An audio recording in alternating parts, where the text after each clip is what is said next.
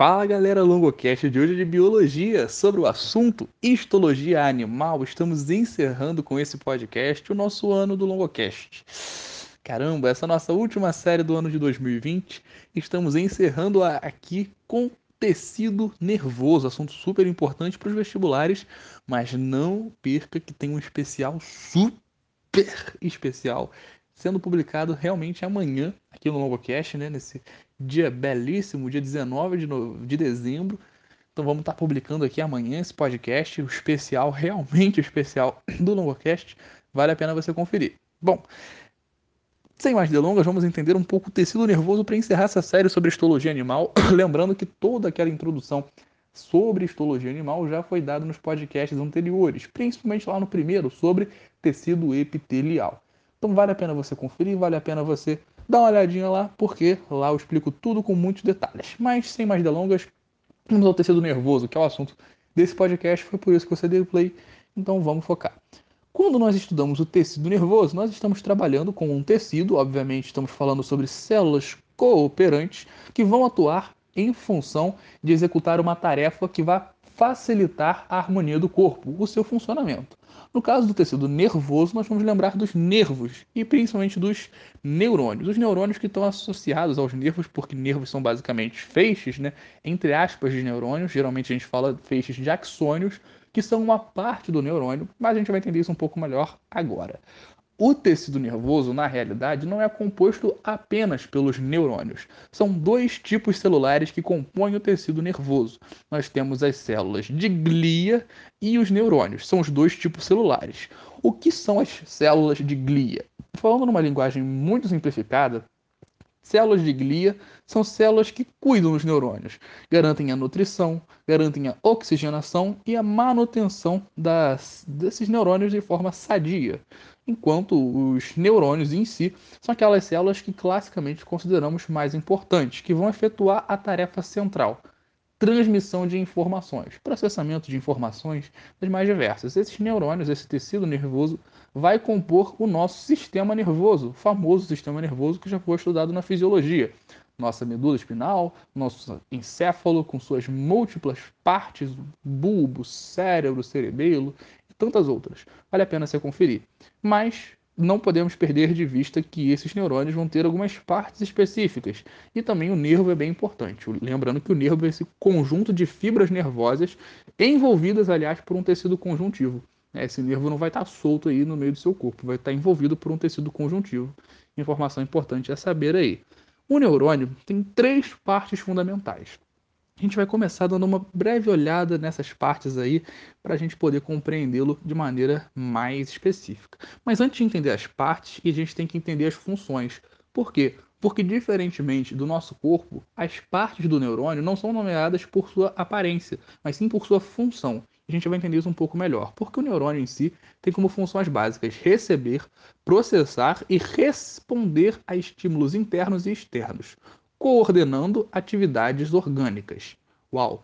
Falei bonito para a gente poder entender o conceito. Recebe, processa e responde a estímulos internos. Ou seja, por exemplo, quando eu boto o dedo, às vezes numa panela quente. Botei o dedo na panela quente, pum, sentiu aqui o meu neurônio, neurônio sentiu, hein? O jogador sentiu, percebeu que está quente, vai fazer o que? Arco reflexo para provocar o meu ato reflexo de contrair o meu braço para eu tirar o dedo para parar de me queimar, né? Não posso ser inocente.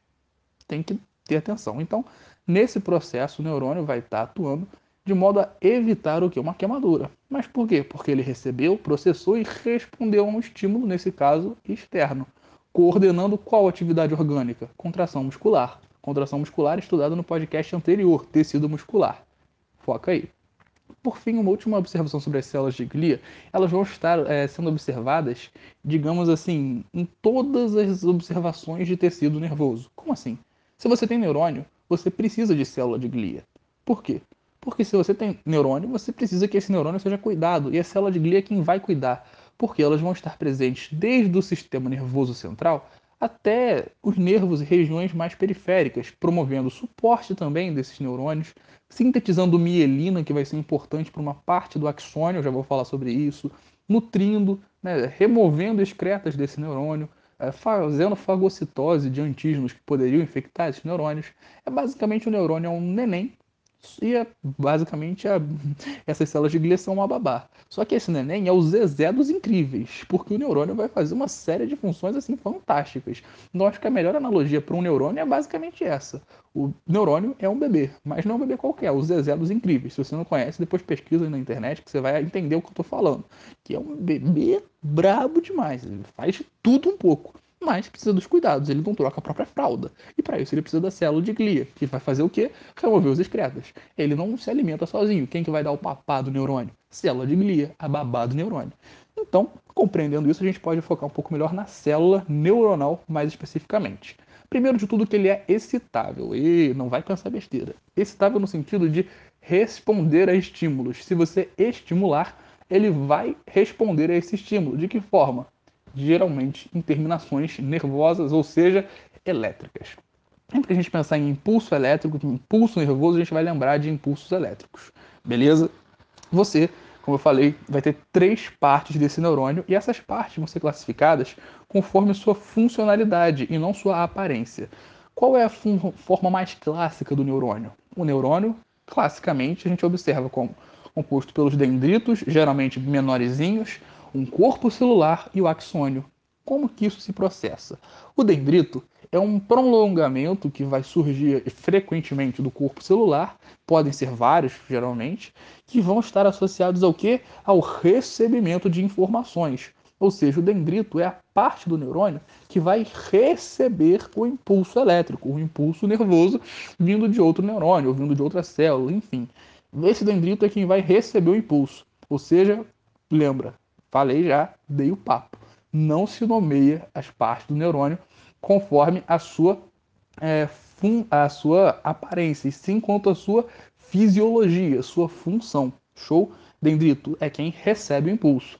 Temos um corpo celular, que é a parte do neurônio que vai ter a função clássica da célula armazenar o material genético, armazenar ali a questão de algumas organelas mais importantes, principalmente mitocôndrias, é muito necessário mitocôndrias, isso é muito importante. E o axônio vai ser aquele prolongamento, né? Basicamente a gente vai ter um axônio por neurônio, isso é uma questão bem importante. Por quê?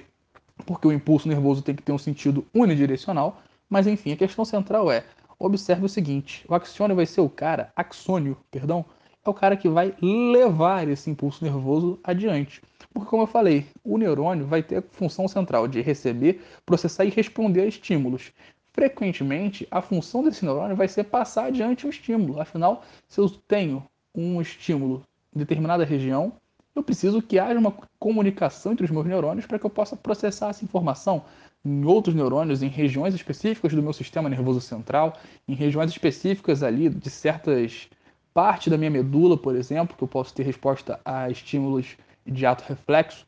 Então, basicamente, a gente vai estar observando essas funções também de transporte beleza? Dentro desses neurônios. E a gente nota essas três áreas centrais: dendrito, corpo celular, axônio. Mas a gente não vai classificá-lo apenas com essa fraqueza de detalhes.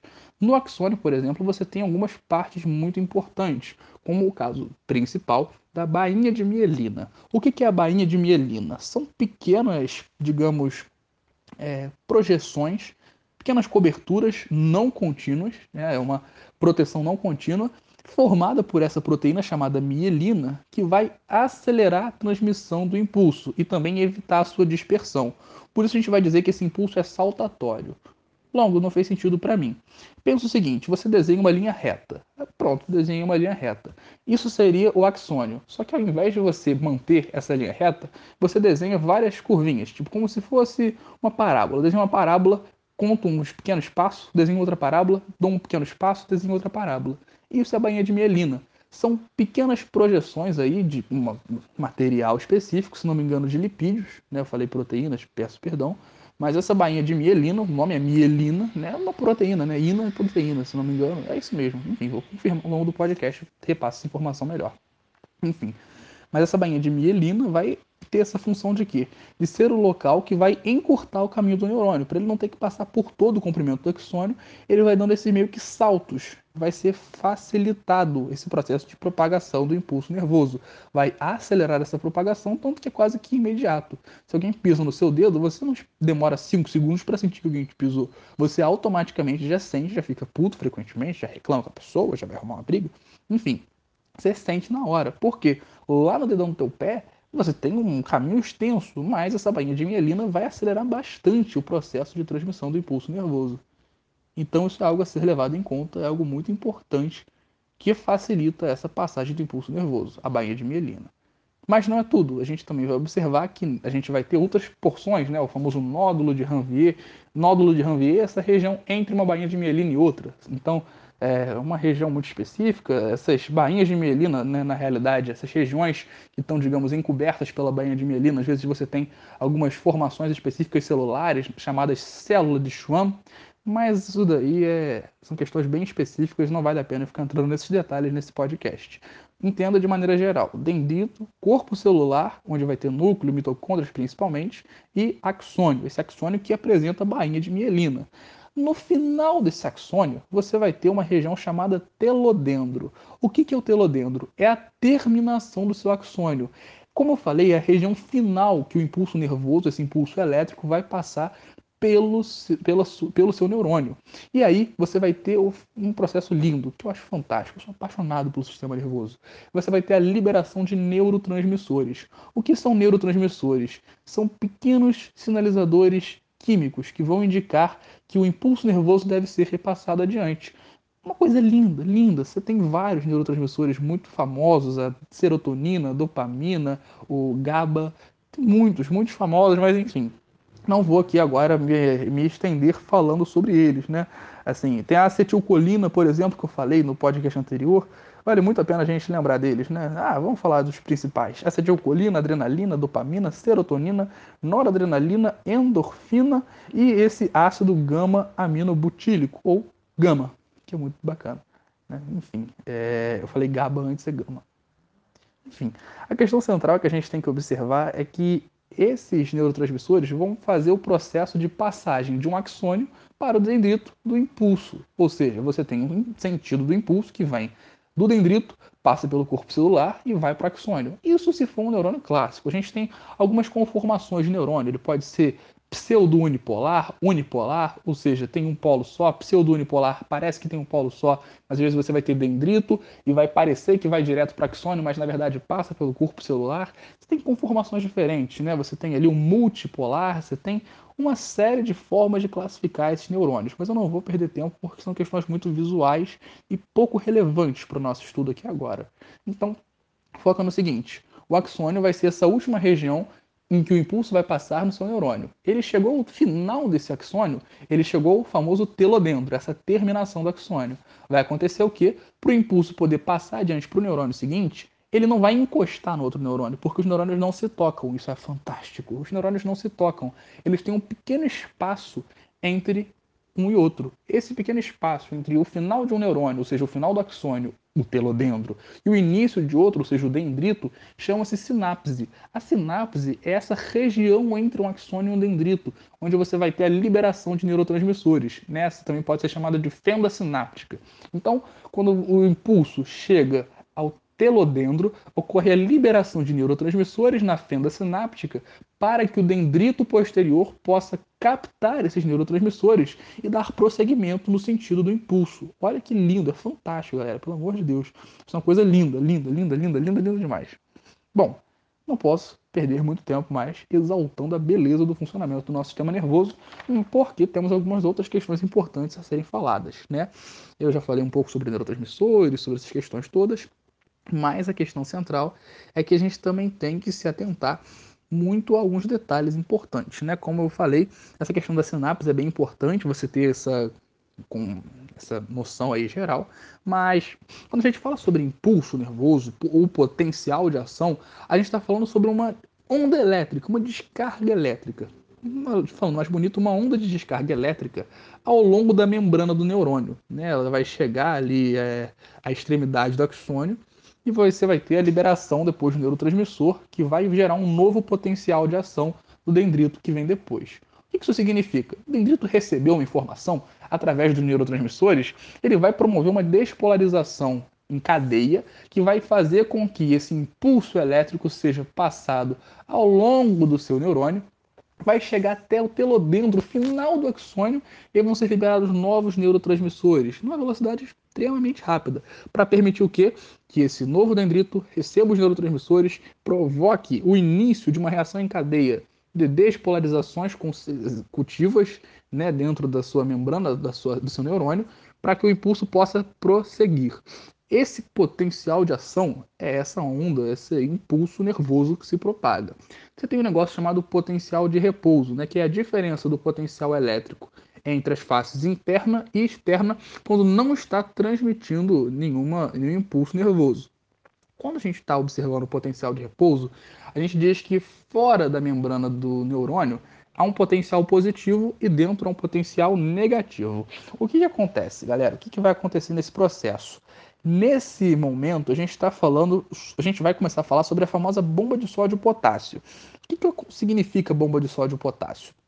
Bomba de sódio potássio é um mecanismo por transporte ativo de transporte de íons. Que íons são esses? Sódio e potássio que, que acontece? Quando você tem as suas células, você necessita que haja uma concentração específica de certas substâncias, tanto na parte interna quanto na parte externa. Pois, se essa concentração for transformada, alterada, você pode ter problemas de saúde, sua célula pode ocorrer ali um processo de óbito celular ou até uma apoptose.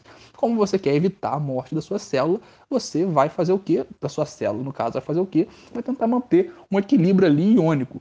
Ou seja, ela vai tentar manter equilibrado. O íon que tem que estar do lado de fora, do lado de fora, o que tem que estar dentro, tem do dentro. E é isso aí.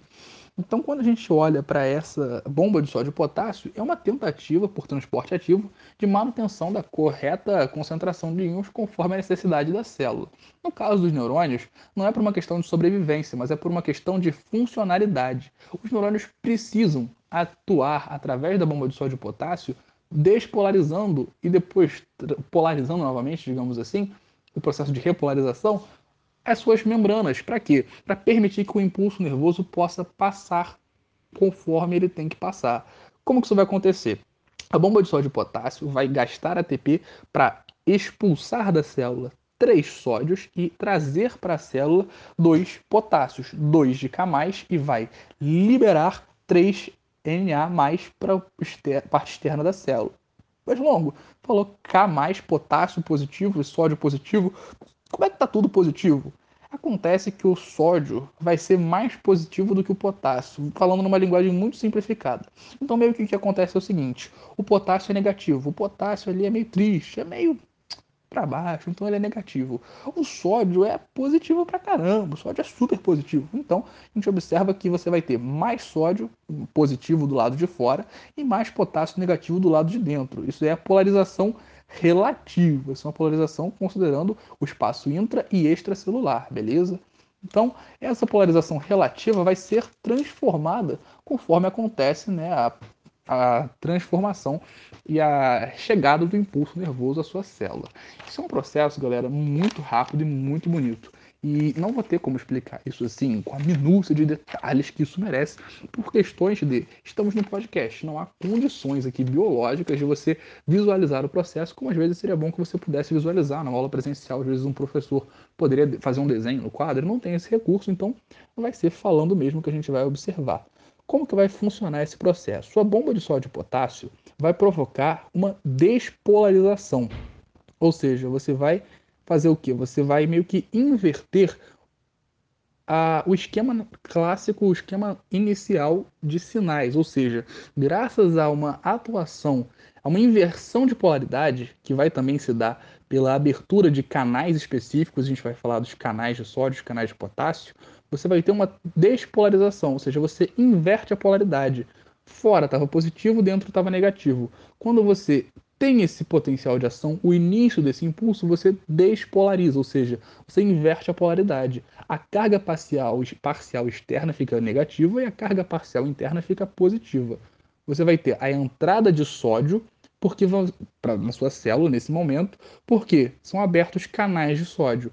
Ou seja, na despolarização, seu dendrito recebeu o estímulo para é, determinada tarefa. O que, que, vai acontecer? Ele vai estimular canais de sódio próximos a ele a se abrirem. Esses canais de sódio vão trazer o seu sódio para dentro e isso vai fazer o que? Inversão de polaridade. Quando você tem a inversão de polaridade, o impulso que é elétrico, ou seja, se ele é elétrico é negativo, ele vai ter a tendência a se propagar nessa direção. O que, que ele vai fazer? Vai estimular que o mesmo aconteça nas células ao lado. Ou seja, primeiro ele vai abrir o canal de sódio e aí vai tender, digamos assim, a fazer com que o canal de sódio ao lado também tenha esse processo de abertura, fazendo com que também entre mais sódio e que inverta essa polaridade mais ao lado, mais à frente na sua célula. Entretanto, esse processo não poderia ficar assim, porque senão o impulso pararia, ele teria a tendência de voltar. Então, para que o impulso possa seguir unidirecionalmente, você tem a repolarização logo após a passagem do impulso. É a regressão ao potencial elétrico da membrana original, porque abre-se o canal de potássio, ou seja, o efluxo, ou seja, a saída de potássio pela abertura dos canais de potássio, vai reestabelecer a polarização inicial. Logo, mas como que isso acontece? Não diz que o potássio era mais negativo? Sim, mas lembra que a K+, a quantidade, a concentração de potássio nesse momento, vai ser bem expressiva do lado de fora. Vai permitir a repolarização e vai ser até um pouco a mais do que o que seria, digamos, o ideal. Por isso que depois, para que haja uma manutenção do equilíbrio, digamos assim, celular, para esse processo poder se repetir, ter mais sódio fora para ele entrar por difusão pelos canais de potássio, depois ter, perdão, dos canais de sódio, para ter esse processo todo, você tem a bomba de sódio e potássio, trazendo de volta esse potássio que saiu da célula e jogando para fora esse sódio que acabou de entrar. Então, por isso que eu falei tanto da bomba de sódio e potássio, porque ela vai regular esse processo. Ela vai permitir que haja sódio do lado de fora e a potássio do lado de dentro. Por quê? Aí abre o de sódio, entra, inverteu a polaridade, passou o impulso, abre o de potássio, sai potássio, repolarizou, manteve ali bonito. Então, esse é o funcionamento neuronal de maneira bem simplificada. Você tem do lado de fora positivo, dentro negativo. Um potencial de repouso de menos 70 milivolts aproximadamente e a célula polarizada, né, e os negativos do lado de dentro. E o neurotransmissor chegou no dendrito, despolariza, né, vai abrir os canais de sódio e vai estimular os canais próximos, repercutindo esse potencial de ação. Depois que esse impulso passou, fecham-se os canais de sódio, abrem-se os canais de potássio e aí repolariza-se a célula. Ou seja, ele vai passando adiante. Nesse meio tempo, você pode observar no gráfico que há um processo que vai, digamos, para baixo do que seria um gráfico de impulso, de, perdão, de cargas elétricas, de voltagem. O que seria essa parte negativa do gráfico? é importante você saber isso numa questão. Se você bater o olho na questão, viu, ficou alta porque, é porque polarizou, ficou muito baixo porque repolarizou, mas vai estar abaixo da linha zero do gráfico, marco zero. O que é esse abaixo do marco zero de um gráfico? É o chamado período refratário. O que significa período refratário? Período refratário significa um período de inatividade dos canais de sódio e de potássio. Para quê? Porque se os canais de sódio e de potássio pudessem se reabrir rapidamente, pode ser que, por exemplo, passou por aqui, chegou ali, chegou a colar. Como chegou a colar, se o daqui pudesse abrir de novo rápido, pode ser que, mesmo estando a colar, o impulso quisesse voltar para aqui. Então, ele fica um tempo fechado para garantir que o impulso que já chegou a colar vá mais longe ainda, para só depois poder abrir-se novamente transmitir outro impulso. Então, é uma questão que vai garantir essa unidirecionalidade, unidirecionalidade, né? Quase que eu me enrolo na palavra, unidirecionalidade do impulso nervoso. E aí, galera, a gente chegou basicamente das questões centrais aí do tecido nervoso, que é essa questão da transmissão do impulso elétrico. Vai passar pela parte externa da membrana, estimulando o segmento posterior a se despolarizar enquanto se repolariza. É um processo lindo demais. É uma corrente elétrica, basicamente, que passa constantemente pelos seus nervos. Olha que bonito, né? Eu acho isso lindo demais, eu acho isso lindo demais. Começa no neurotransmissor, lá no dendrito, estimulou primeiro e depois o próprio impulso vai estimulando, a, coordenando a abertura dos posteriores. Isso é fantástico. Então já falamos de bainha de mielina, que é esse invólucro, né, que é meio que proteico, lipoproteico, né, vai ser isolante térmico, vai aumentar né, a voltagem e a condução desse impulso, evitando também essa dispersão né, nessa membrana plasmática das células de glia também vai ser produzido. Você tem esses nódulos de Ranvier, que são regiões de descontinuidade da bainha de mielina, né? São essas regiões em que as constrições que a gente chama dessa bainha, que você não vai ter essa bainha contínua, como eu falei, é um impulso saltatório, porque passa pela bainha e volta. Passa pela bainha, volta. Volta onde? Nesses nódulos de Ranvier. Ou seja, esses nódulos vão se despolarizar, né? o impulso vai passar, né? por isso que a gente chama ele de saltatório, e vai ser bem rápido por conta disso. E aí são algumas questões bem importantes. Tem alguns detalhes que são legais a gente às vezes saber, né, como questão da, por exemplo, toxina botulínica, né, o Botox, famoso Botox, vai inibir um neurotransmissor, a acetilcolina, evitando a contração muscular. Lembra do podcast anterior? Se evita a contração muscular, evita o desgaste de regiões como, por exemplo, regiões da epiderme, que às vezes tenderiam a se enrugar conforme o tempo de muitas contrações musculares. Isso é ruim? Muito pelo contrário, uma questão natural. Há muita beleza nas rugas, né? A característica da idade, poético isso. Mas enfim, a quem não goste, totalmente respeitável, a pessoa aplica o Botox, vai ter o quê? Vai ter a inibição da acetilcolina. Se for mal aplicado, pode dar problema, tem que tomar cuidado. Então não é em qualquer doutor que você vai fazer essa aplicação. Mas fica aí o alerta, né? Enfim, tem muitas questões que são muito interessantes, algumas que são bem perigosas, a gente tem que tomar muita, ter muita atenção em relação a elas, né? Assim, alguns anestésicos, como o caso da xilocaína, que vai bloquear os canais de sódio, evitando justamente o que a sensação de dor, não vai passar o estímulo de dor, porque o canal de sódio está bloqueado, não vai ter despolarização, não vai ter impulso passando. E tantas outras questões, como por exemplo a esclerose múltipla, né? a própria síndrome de Guillain-Barré, que estão associadas ao quê? A perda da bainha de mielina, se eu perco bainha de mielina, eu perco o quê? Capacidade de transmissão. O, o meu impulso nervoso vai ficar o quê? Cada vez mais inviável de passar sem a bainha de mielina.